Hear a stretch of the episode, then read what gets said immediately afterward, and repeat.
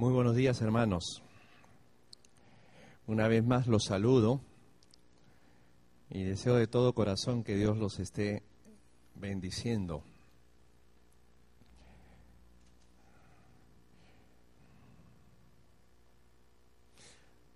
Muy bien.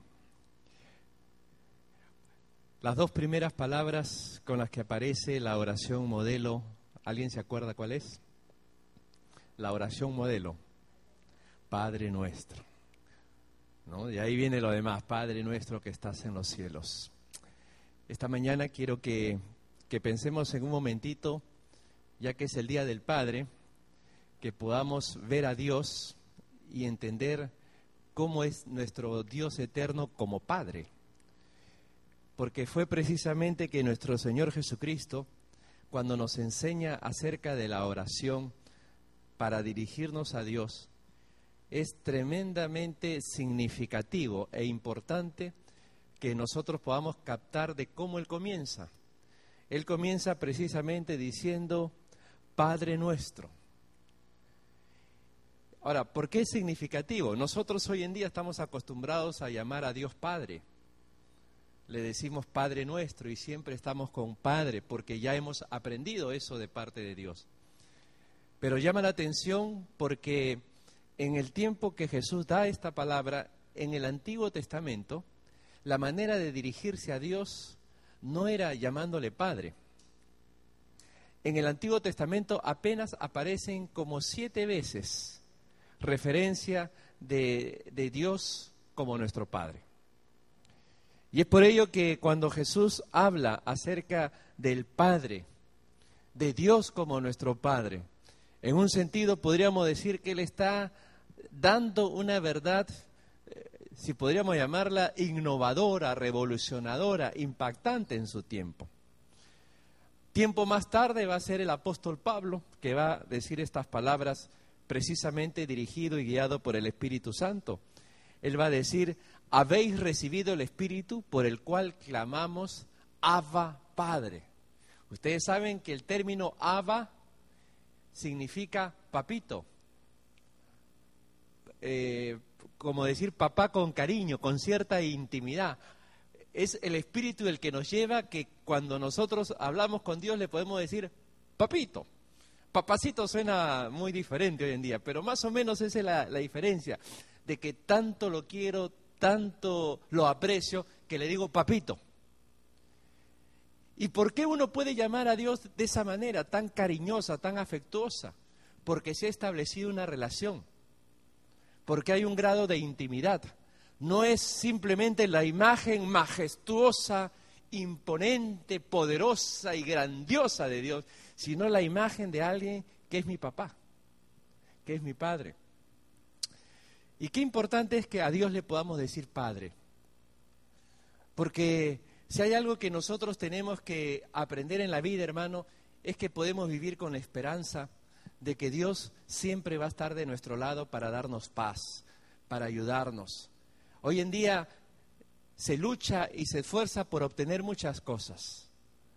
Pero sabes qué, hermano, tú y yo somos ricos desde el momento en que establecemos esa relación personal con Dios. No hay mayor riqueza que aquella que Él nos da de una vida de paz, una vida de amor y sobre todo ahora la de experimentar el hecho de que Dios es nuestro Padre. Por eso que en esta mañana yo quisiera que me acompañen para que podamos ver cómo es Dios como Padre, cómo es Dios como papá. Pero esto, antes de mirarlo, suscita un inconveniente. ¿Y cuál es ese inconveniente? Que lamentablemente para muchas personas la palabra padre es una palabra negativa. ¿Por qué? Porque tal vez han sido criados en un ambiente donde el papá no tiene una buena imagen. Entonces, cuando se les habla del padre, piensan en un abusivo, en un injusto, en alguien que nos ha maltratado, que nos ha abandonado. Hay mucha gente que tiene esa idea del padre. Por eso que cuando se les dice, Dios es tu padre, como que inmediatamente aparece una imagen negativa. Si Dios es como mi Padre, Yo no quiero a un Dios que sea como mi Padre. Porque reitero, tal vez han pasado como muchos padres humanos que tenemos defectos, que tenemos fallas, en donde han podido ver la acción de padre eh, mostrando demasiado abuso, padres que son distantes, padres que están distraídos, padres que no les interesa para nada la vida de sus hijos. Y como decimos, se vuelven abusivos. Ese es el gran inconveniente para mucha gente cuando le decimos, Dios es tu Padre. ¿Se dan cuenta? Porque la imagen que tienen de Padre es una imagen mala, una imagen negativa.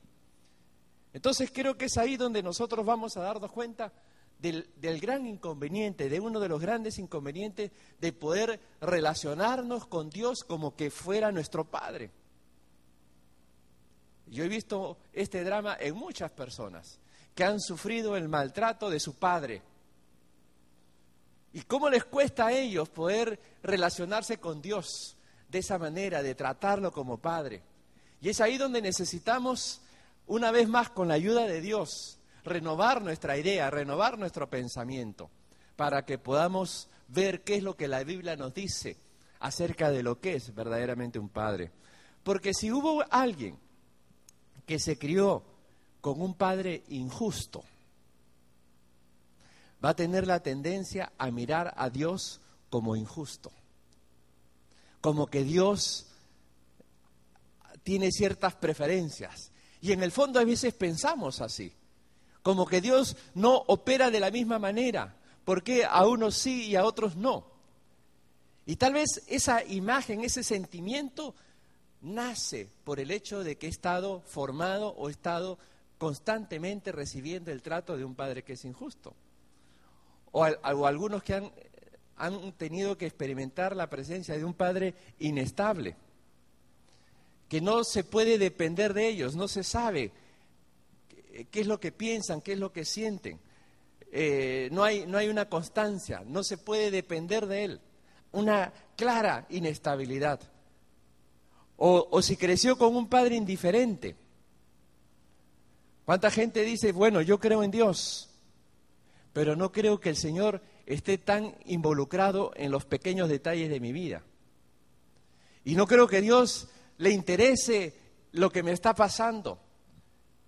¿De dónde nace ese concepto? ¿De dónde nace ese, sentimiento? Justamente tal vez porque el concepto que yo tengo de mi padre es de alguien que ha sido indiferente.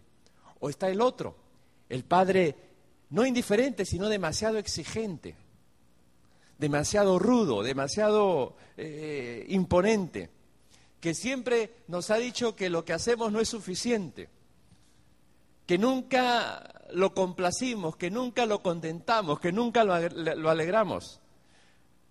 ¿Cuánta gente nunca recibió la aprobación de sus padres? Su padre nunca lo aprobó en nada. Y cuando uno ha nacido en ese ambiente y quiere ver a Dios, dice, de repente Dios tampoco a mí me acepta. A mí no me aprueba, a mí no me quiere. A mí no me toma en cuenta. Y esos son factores humanos que constantemente están bombardeando nuestra mente y nuestro corazón. Dice una estadística que hay 24 millones más o menos de niños en los Estados Unidos que viven en hogares donde el padre no está. 24 millones de niños. Por eso la pregunta es, ¿cuál es el concepto que nosotros tenemos de padre? Es interesante la estadística, o mejor dicho, el perfil psicológico que se le ha hecho a los ateos más famosos. Ustedes saben que hay un grupo de ateos que han hecho historia. Ateos como Freud, Sigmund Freud, el padre del psicoanalismo, ¿no? de la psicología y todo lo demás. Carlos Marx, famoso con sus tratados del capitalismo y que generó todo este concepto comunista, socialista. Nietzsche, Lenin, ateos famosos, cuando se les ha hecho un análisis psicológico de su vida, ¿saben qué es lo en lo que coinciden todos ellos?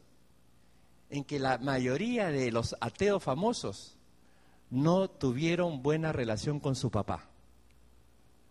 Algunos odiaban a su padre. Y esa es la razón por la que muchas veces a mucha gente lo lleva a rechazar a Dios. Y qué importante entonces es el vínculo padre-hijo. Porque los desastres que puede haber generado esa relación tal vez nos lleva, querramos o no, a tener cierta desconfianza con Dios. ¿Por qué creen que hay personas que no respetan a la autoridad? ¿Por qué creen que hay personas que creen que Dios no es justo? Que Dios nos va a sorprender, que Dios, que no se puede confiar en todo en Dios. Probablemente se deba al ambiente paternal que ha recibido por años y que le ha ido llevando a una conducta y a una creencia y a un concepto de que Dios no es merecedor, que Dios nos va a fallar, que Dios de alguna manera nos va a sorprender. Por eso, mi hermano, yo quiero llevarte a, a, cuatro pasajes, a cuatro versículos, para que nosotros podamos darnos cuenta de lo que la Biblia dice de la clase de padre que es Dios. Y de paso podamos nosotros como padres, como hombres, mirar allí cualidades que son importantes, que podamos ponerlas en acción. Primera característica, primer conducta, diríamos, de, de, Dios como Padre. Y esto parte de una frase tan común, que muchas veces aparece en calcomanías, eh, en libros y en una serie de literatura. Muy simple, Dios es amor. ¿Cuántas veces decimos Dios es amor? ¿Qué estamos diciendo con esto? Que Dios es un Padre misericordioso. Dios está lleno de misericordia. Él nos ama de tal manera y con tan profundidad que de repente nosotros mismos ni cuenta nos damos. Acuérdate de ese verso tan común. Dios amó tanto al mundo que estuvo dispuesto a dar, a sacrificar a su propio Hijo. Y vamos a mirar ese versículo que les estaba diciendo. Vamos al Salmo 103. Salmo 103. Miren el versículo 13. Salmo 103, 13. A ver. Vamos a mirar por lo menos cuatro versículos. Yo voy a pedir a cuatro voluntarios. ¿Qué dice el Salmo 103, versículo 13?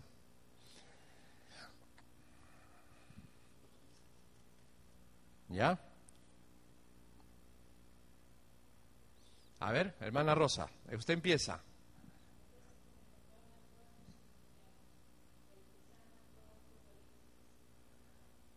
El 103, versículo 13. 13.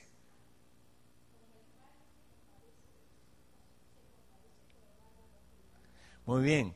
Noten, como el Padre se compadece de los hijos, se compadece Jehová. ¿Qué nos está diciendo esto? Que Dios es un Dios que se compadece. Dios es un Dios que tiene misericordia. Esa es una de las, de las grandes cualidades de Dios como Padre, que tiene compasión. Que Él siempre va a estar dispuesto a mirarnos con amor, con aprecio a tratarnos como personas con mucho cariño, con mucho afecto. Es interesante, ustedes se acuerdan ese pasaje cuando Jesús estaba en una barca con sus discípulos y se quedó dormido. Tremendo sueño que tenía el Señor porque empezó una tremenda tormenta y los discípulos estaban pensando que se hundían. Y el Señor ahí bien dormido, en plena tormenta, ¿no? Dormidazo, como se dice. Eh, y ellos desesperados. Que dicho sea de paso, eso nos hace entender uno de los principios fundamentales de la vida, hermano. Si Jesús está en tu barca, en tu vida, nunca te vas a hundir, nunca te vas a ahogar. Eso debes tenerlo claro. La persona que ha permitido que Jesús entre en su barca, entre en su corazón, no se hundirá. Pero sí va a parecer lo que le pareció a los discípulos. Está en nuestra vida y nosotros creemos que se durmió. Estamos viendo cantidad de problemas, cantidad de dificultades y decimos, wow, eh, ¿dónde está Dios? Estoy aquí que me asfixio con mis problemas económicos, estoy aquí que me asfixio con mis problemas familiares, estoy con una serie de líos y conflictos. Eh, está en mi barca, pero parece que se durmió. Y ahí empezamos a hacer lo mismo que hicieron los discípulos. Señor, Señor, no, me estoy ahogando, nos estamos ahogando, ayúdame, ayúdame. Y siempre la acción de nuestro Dios va a ser con compasión, con amor y con misericordia. Nosotros vamos a gritar, vamos a desesperarnos, vamos a pensar que se durmió. Sin embargo, Él no está dormido. Dios no está dormido, hermanos. Nosotros podemos pensar que está dormido, ¿sabes por qué? Porque muchas veces pensamos como pensamos de nuestro Padre humano. Pensamos que a nuestro Padre humano no le importa lo que me pasa. Me estoy hundiendo y a Él no le interesa. Y a veces creemos que Dios actúa de la misma manera. Ya lo invité a mi corazón, pero da la impresión que se durmió. Me estoy hundiendo, me siento que me ahogo. Y tengo que gritar desesperadamente, Dios, Dios, ¿te interesa que no puedo pagar esto? Señor, ¿te interesa que tengo este problema? Señor, ¿te interesa que he perdido el trabajo? Señor, ¿te interesa que estoy enfermo? y lo estoy ahí zamaqueando. Despierta, despierta, ¿no? Despierta, Señor, ayúdame. Y ahí es donde empezamos a perder de vista, querido hermano, de la realidad de que el Dios que estamos mirando como Padre es un Dios compasivo, que siempre se va a compadecer de nosotros. Por eso, ¿qué es lo que tenemos que hacer con esas angustias que muchas veces nos invaden? y que nos llevan a hacer la pregunta, ¿le importa a Dios? Así como nosotros a veces la hacemos, ¿no? ¿Le importa esto a mi esposo? ¿Le importa esto a mi esposa? ¿Le importa esto a mi padre? ¿Le importa esto a mis hermanos? ¿Cuántas veces nos invade ese sentimiento? No sé si a ti te ha invadido, hermano, pero a mí me ha invadido varias veces, ¿no? ¿Le importará a fulano lo que me está pasando? ¿O a fulana lo que está, está ocurriendo? Y eso muchas veces lo vinculamos hacia arriba. ¿Al Señor le importa? Y la Biblia nos muestra que Dios es un Dios de amor, de compasión. Es interesante que el apóstol Pedro usa una palabra que creo que tenemos que poner en acción. Pedro dice, echen toda ansiedad sobre Él porque Él tiene cuidado de nosotros. Miren la palabra que usa, hecha. Cosa que no es fácil. Yo estoy seguro que cuando hay algo que a ti te atormenta, te angustia, por más que te quieres despejar, no puedes. Te acuestas con el problema, te levantas con el problema, desayunas con el problema, almuerzas con el problema y, y hasta postre, ¿no? El postre con el problema, ¿no? Todo es con el problema. Y está allí, allí, allí, allí. El apóstol Pedro dice, como Dios es un Dios de amor, como Dios es un Dios de misericordia, como Él es nuestro Padre que nos ama y tiene compasión, Él dice, echa. Otra versión dice, tiren, tiren. Lo que significa, hermano, literalmente que si tú estás con algo pesado, suéltalo. Si estás con una carga grande llevando sobre tus hombros, déjala. Pero no la dejes en el vacío, déjasela al Señor. Porque Él, que es compasivo, Él que es el Padre amoroso por excelencia, Él va a tener cuidado de nuestra vida. Por eso, si tú te estás preguntando, ¿le importa a Dios lo que me pasa?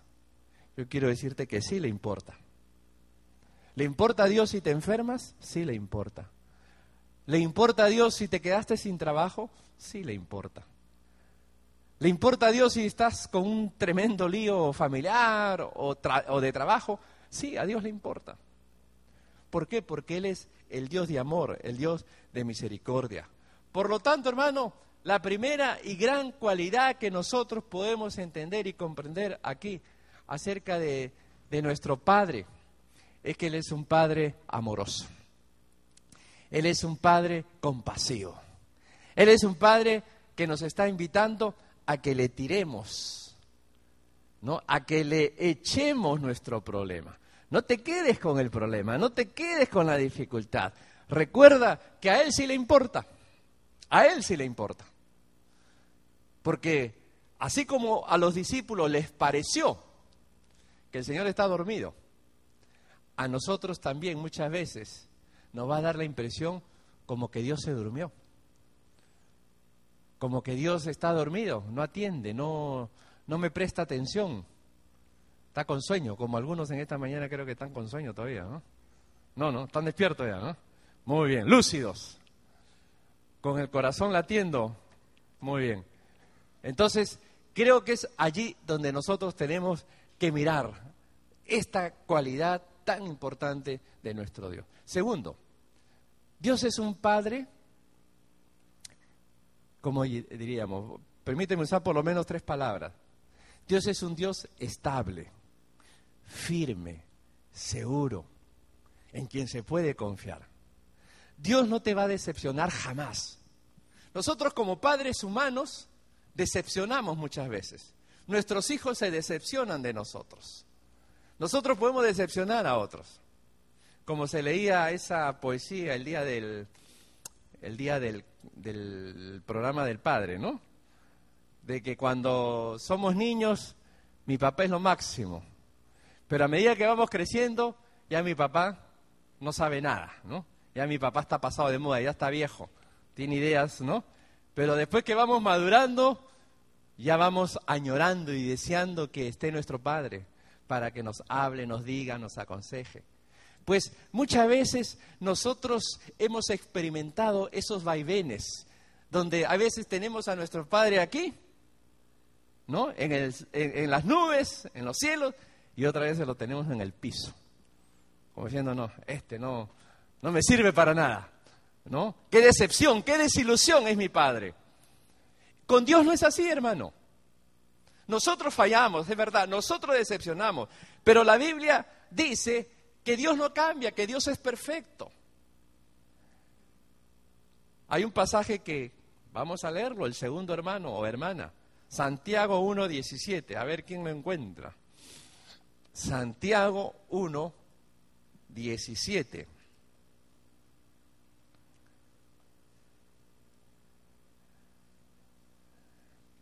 Santiago. Aquí yo lo estoy buscando en mi Biblia nueva. ¿Ya lo tienen? A ver qué dice hermana Violeta.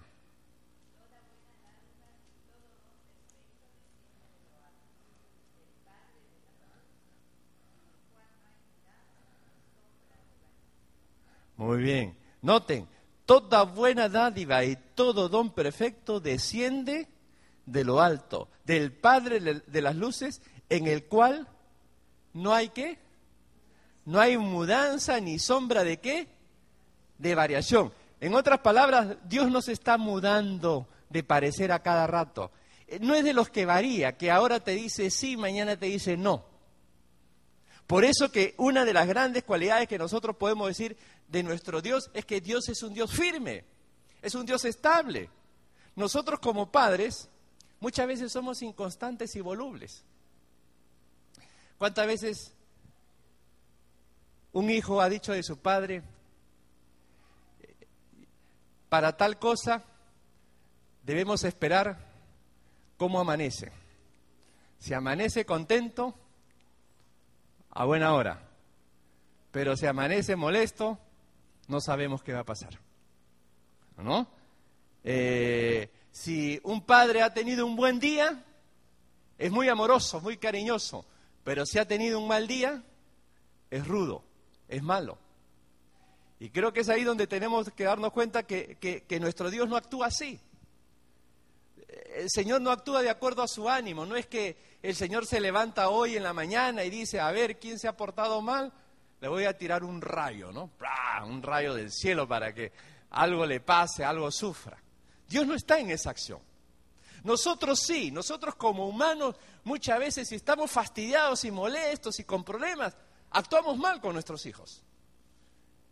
Como dicen, los menores pagan los platos rotos de muchas de las cosas que empezamos a vivir y a sufrir. Y es ahí donde nosotros tenemos que recordar lo que la Biblia dice, que si nosotros somos infieles, Él permanece fiel porque Dios no puede negarse a sí mismo. Y además dice el profeta Malaquías, yo el Señor no cambio.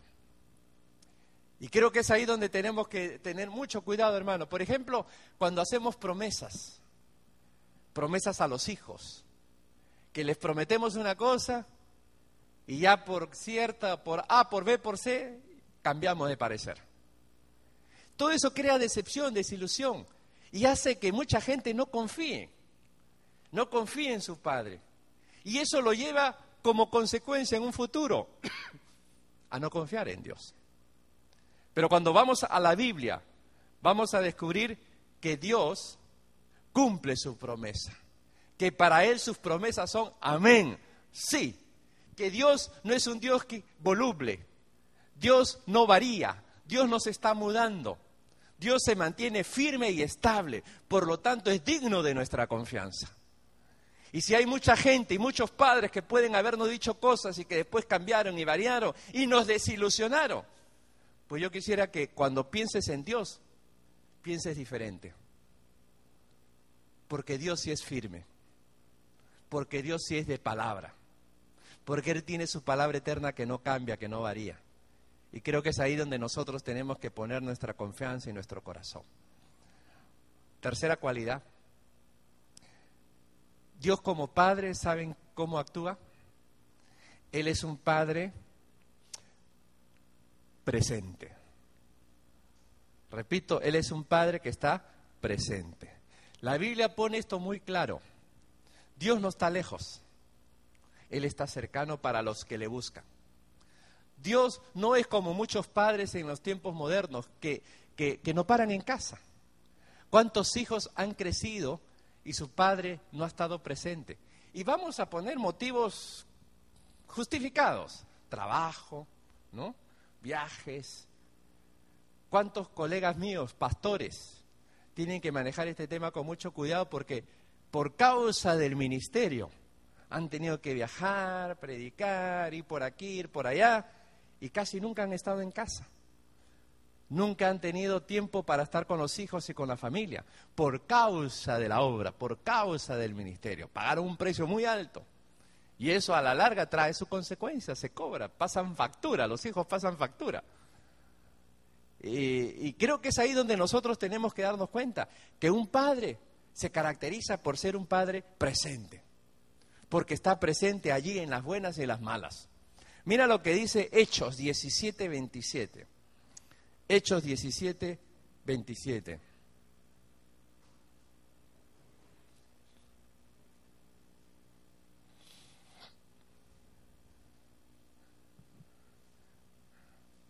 A ver, ¿quién es el tercer hermano que va a leer este verso? Hermana Lili, puesta de pie,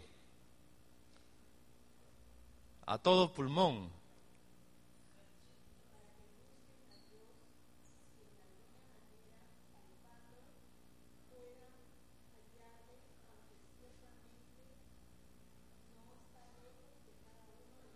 Muy bien. Dios no está lejos. Esa es la manera de poder decir, Dios está cerca. Dios siempre va a estar presente. Nosotros hemos tenido padres ocupados tal vez, pero Dios nunca ha estado ocupado. Dice la Biblia que el Señor está cerca para todos los que le invocan. Un padre te puede haber dicho a ti, espera, espera, pero papá, espera, ¿no? O en otro momento te atiendo. Dios no. Dios te atiende inmediatamente. Él no está ocupado. Y esa es la manera de actuar de nuestro Dios. Él no te va a postergar, Él te va a escuchar ahora. Si tú ahora lo buscas a Dios, Él te, él te atiende. Él siempre va a tener tiempo para cada uno de sus hijos, porque Él es el Padre eterno, el Dios todopoderoso. Otro detalle más, la Biblia dice que Dios se deleita en satisfacer nuestras necesidades.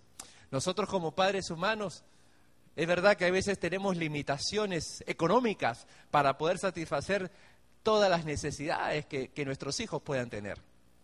Pero por lo menos las necesarias y las que están en nuestro alcance, un padre debe deleitarse en dárselas. Lo que se puede y lo que es necesario debe ser un deleite no, no, es, no es una obligación, no es un castigo. ¿Cuántos padres creen que porque le dan educación, le dan comida y le dan techo a sus hijos, ya, ya es como que, que están dando demasiado. Eso debe ser un deleite, un disfrute, por lo menos las necesidades básicas. Yo entiendo que hay veces hay limitaciones que no podemos comprar todo lo que nos piden, pero por lo menos lo que se puede, hacerlo con deleite. Aunque te lo hayan pedido mil veces, hacerlo con deleite. No lo debemos tomar como, como ah, no, qué carga, qué fastidio, lo tengo que hacer. Sino el Padre debe deleitarse. Por eso que la Biblia dice así, si ustedes saben dar eh, buenos regalos, buenas dádivas a sus hijos, ¿cuánto más vuestro Padre Celestial que está en los cielos os dará lo que los pidan, lo que le pidan? O sea, si nosotros siendo malos, siendo humanos, estamos dispuestos a satisfacer las necesidades de nuestros hijos, lo que quiere decir que nuestro Dios como Padre, Él siempre va a estar presto a satisfacer nuestras necesidades. Él no se va a cansar, hermano. Tú puedes ir a su presencia un millón de veces. Porque, noten, ¿de dónde nace ese sentimiento que hay veces uno puede tener con Dios? Y decir, no, pero de repente ya se aburrió con mi pedido. De repente ya lo cansé. ¿De dónde nace? Muchas veces nace porque en, en, la, en la práctica hemos tenido tal vez esa experiencia con alguien cercano o probablemente con nuestro propio padre, que nos ha hecho sentir que lo hemos cansado, que lo hemos aburrido con nuestro pedido. Y por eso que ya nosotros a veces nos limitamos y no queremos pedir nada a Dios. Porque queremos, creemos que Él nos va a dar el mismo trato, cuando es todo lo contrario. Cuando Dios va a abrir su corazón y Él, como dice la Biblia, se va a deleitar en satisfacer nuestras necesidades. No solamente eso, el Dios que está presente se identifica con nuestro dolor y con nuestras heridas. Nosotros muchas veces como padres actuamos como, como decía Rodrigo el día viernes, ¿no? Eh, como machitos, ¿no? Él usa la palabra, ¿no? Como machitos. Eh, y, no nos identificamos con el sentimiento de nuestros hijos. Si un hijo llora, no llores, ¿no? Si un hijo está sufriendo, no sufras. ¿No? Así como que es cosa nomás de, ¿no? apretar un botón, ¿no? No, los hombres no lloran, ¿no? Y, ahí los tenemos, ¿no? Eh, y la Biblia nos enseña todo lo contrario dice que el Señor está cerca con los quebrantados de corazón y que está dispuesto a salvar a los que están aplastados en el espíritu. Y esa es la manera de actuar del Señor. Él está cerca con los quebrantados, porque Él como Padre se identifica. Tú estás llorando, tú estás triste, tú estás preocupado, angustiado. Ahí está el Señor a tu lado, para hacerte cariño, para acompañarte, para fortalecerte, para animarte, y no para decirte, ya, ya, ya, ya, ¿no? No, ya, para, para, para, no me fastidies con tu llanto, ¿no? Eh, para eso no está el Señor. al contrario, si estás llorando, Él se va a identificar con tu llanto. Él llora con los que lloran, se goza con los que se gozan, se alegra con los que se alegran, porque así actúa nuestro Padre. ¿Por qué? Porque Él está presente. Él no nos ha dejado allí abandonados, Él está presente en todo momento de nuestra vida. Y para terminar, cuarta y última cualidad, él es un Padre justo. Y no solamente justo, sino poderoso. Él puede manejar cualquier problema, mi hermano. Nosotros hay una etapa en nuestra vida en que vemos a nuestro Padre como el que nos puede resolver todo. Pero como decíamos, a medida que uno va creciendo, después ya creemos que nuestro Padre no sabe nada, no nos puede hacer nada no nos puede resolver nada. ¿eh? Eso es muy humano. Pero en el caso de Dios no pensemos así. Dios es un Dios poderoso que Él sí va a poder actuar en cualquier necesidad. ¿Qué problema puedes tener tú que Dios no lo pueda manejar? Hay un cuarto verso que es el que yo voy a leer. Lucas 1.37 que dice que para Dios no hay nada imposible, porque no hay nada imposible para Dios. Y si quieres, míralo ahí en tu misma Biblia. Lucas capítulo 1, versículo 37. Para Dios no hay nada imposible. Todo es posible para Dios. ¿Te das cuenta, hermano? Esta última cualidad nos hace ver que Dios es un Dios de poder, que Él como Padre nos muestra no solamente su justicia, sino también su señorío, su poderío. Y creo que es ahí donde nosotros tenemos que una vez más levantar la mirada y ver a nuestro Dios como Padre. Ahora se dan cuenta por qué Jesucristo cuando nos da la oración modelo comienza diciendo Padre nuestro. Porque Él quiere que lo veamos a Dios como Padre. Y Dios como Padre es compasivo. Como Padre es una persona firme, estable, como padre está presente. Y como padre es justo. Pero sobre todo tiene poder. Nosotros como padres somos vulnerables. Tenemos errores, tenemos fallas y no tenemos todo el poder. Hasta estamos expuestos a que nos den golpe, como el diálogo que tuvieron dos, niños. Esos niños que siempre quieren demostrar que uno es más que el otro, ¿no? le decía, un niño le decía al otro, mi papá le puede pegar a tu papá. Y el niño le dice, ah, sí, claro, porque mi mamá también le pega a mi papá, ¿no? Entonces, es, probable, que, le pegue el tuyo también, ¿no? Eh, ¿Qué nos muestra esto? Que los padres humanos nos pueden pegar, nos pueden hacer daño, pero a nuestro Dios, mi hermano, nadie le pega. El Dios que nosotros tenemos como Padre es un Padre eterno, es un Padre justo, es un Padre poderoso. Pues bien, qué importante es entonces para terminar el que podamos darnos cuenta si estamos bien relacionados con Dios como Padre. Él quiere tener esa relación con nosotros. ¿Cómo nos relacionamos con Él? Miren, ustedes han escuchado esa frase que dice, eh, padre no es el que engendra, sino el que, el que cría. Ese es el padre. Quiere decir que hay personas que pueden tener muchos hijos, pero padre, padre, no son. Tienen un montón de hijos, pero padre, esa relación de padre, no lo son.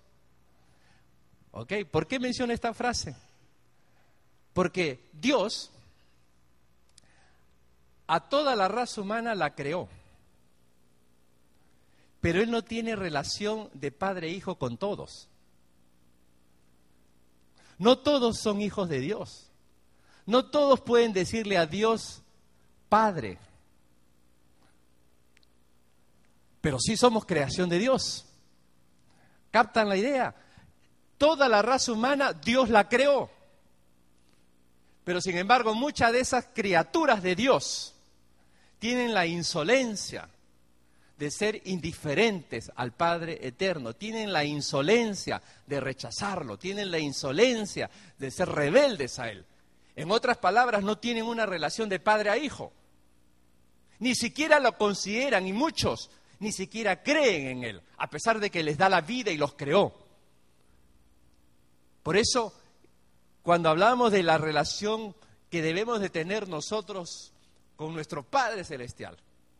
Creo que tenemos que volver a nuestros principios de cómo es que yo me relaciono con Dios como Padre. La única manera de relacionarme a Dios como Padre es desde el momento en que yo lo reconocí como mi Salvador. El único camino para llegar al Padre, la Biblia lo dice, Jesús es el camino, la verdad y la vida. Nadie viene al Padre sino por mí. Hay que ir al Padre tener una relación con el Padre. Y la única manera de relacionarnos con el Padre es por medio de nuestro Señor Jesucristo. Para eso necesitamos en un momento de nuestra vida habernos arrepentido, haber confesado nuestros pecados delante de Dios y haber aceptado a Jesucristo como nuestro Señor y Salvador. Así es que empezamos a ser hijos de Dios. Y así es que podemos nosotros ahora decirle, Padre. Hay mucha gente que le dice padre, pero lo dice porque así como decir este amplificador, ¿no? Parlante. Ok, este es un parlante y se acabó. Pero yo no tengo ningún vínculo con ese parlante. Este es un púlpito. Púlpito, le puedo decir, miren. Y es verdad, es un púlpito. Ahí está, es de madera, medio marrón. Pero ¿de qué manera afecta eso en mi vida? En nada. Y de la misma forma mucha gente dice, Dios, Dios existe, Dios hace esa obra. Pero la pregunta es, ¿tú tienes relación de hijo-padre? Él es tu papá, le puede decir papá. ¿Estás experimentando el amor de Dios? ¿Estás experimentando que Dios es estable, que Dios es firme, que Dios está presente, que te cuida, que te atiende, que te engríe, que te bendice, que también te, ¿no? Te disciplina, ¿no? Te pone en orden, porque no solamente todo es cuchicuchi, ¿no? También hay, ¿no? Orden, norma, disciplina, en donde se siente la mano y la firmeza de un padre amoroso, porque el padre que ama también disciplina. Todo eso, querido hermano, nos debe llevar a mirar una nueva dimensión de Dios como Padre.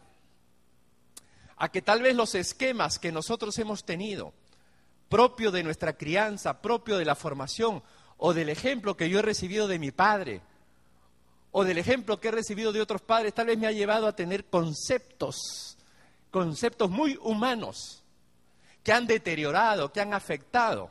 Por eso que a veces, ¿cómo nos cuesta vincularnos a nuestro Dios como papá? Yo te pregunto en esta mañana, ¿tú le puedes decir a Dios, papito? Tú eres mi papito, tú eres mi papá, tú eres mi papá precioso, mi papá lindo, mi papá amoroso. O solo está así, ah, no, ahí. No lo respeto, lo reverencio, creo en él, pero mi papito todavía no he llegado a esa intimidad. Y esta mañana mi intención, ya que estamos celebrando el Día del Padre, es invitarte, hermano, a que des un paso más. Que no solamente sea el Dios majestuoso, grandioso, sino que también sea tu papito. ¿No? Ese que, que, te hace experimentar eh, la verdadera realidad de un padre. Que tú te des cuenta que Él es amor, que Él es firme, que Él está presente y sobre todo que es justo y poderoso. Que nadie le pega a Dios, ¿no? A mí como padre o a mi padre le pueden pegar, pero a mi Dios nadie lo toca. Él es poderoso. Nadie le puede pegar. Ni la suegra, ni nadie. Nadie lo toca. Porque Él realmente se puede mantener firme y estable por los siglos de los siglos. Por eso, mi hermano, en una frase, el Señor quiere que nos, nos relacionemos con Él como Padre. Nosotros somos hijos, Él es Padre. Y el Padre tiene su manera especial de tratarnos. No solamente lo mires así, con respeto, hay que tenerlo respeto, pero Él también es tu papito, que quiere tener esa relación afectuosa, cariñosa, en todo el sentido de la palabra.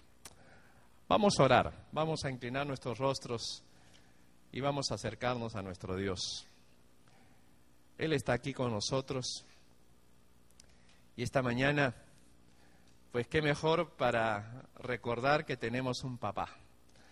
Tal vez los padres nos pueden haber decepcionado, mi papá me puede haber decepcionado.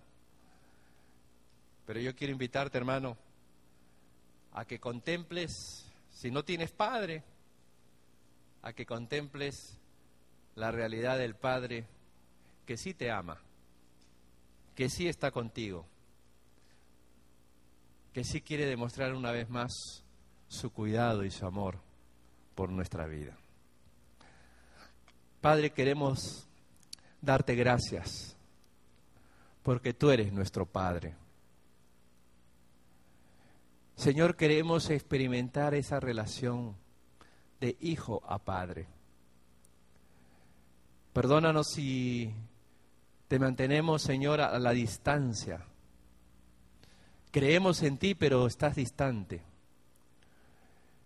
En esta hora, Señor, queremos experimentar esa cercanía, dándote lugar del Padre que nos ama y del Padre que está presente en todo momento. Ayúdanos, Señor. Despeja tal vez las fallas que como humanos podemos haber cometido, que nos ha desilusionado. Tal vez cuando pensamos en el modelo humano de Padre, no, no tenemos una buena imagen Por eso, Señor, ayúdanos a comprender cada vez más que tú eres el Padre por excelencia. Gracias, Señor. Gracias por esas características que nos muestran de cómo eres tú. En tus manos nos ponemos y gracias una vez más. En el nombre de Cristo Jesús. Amén.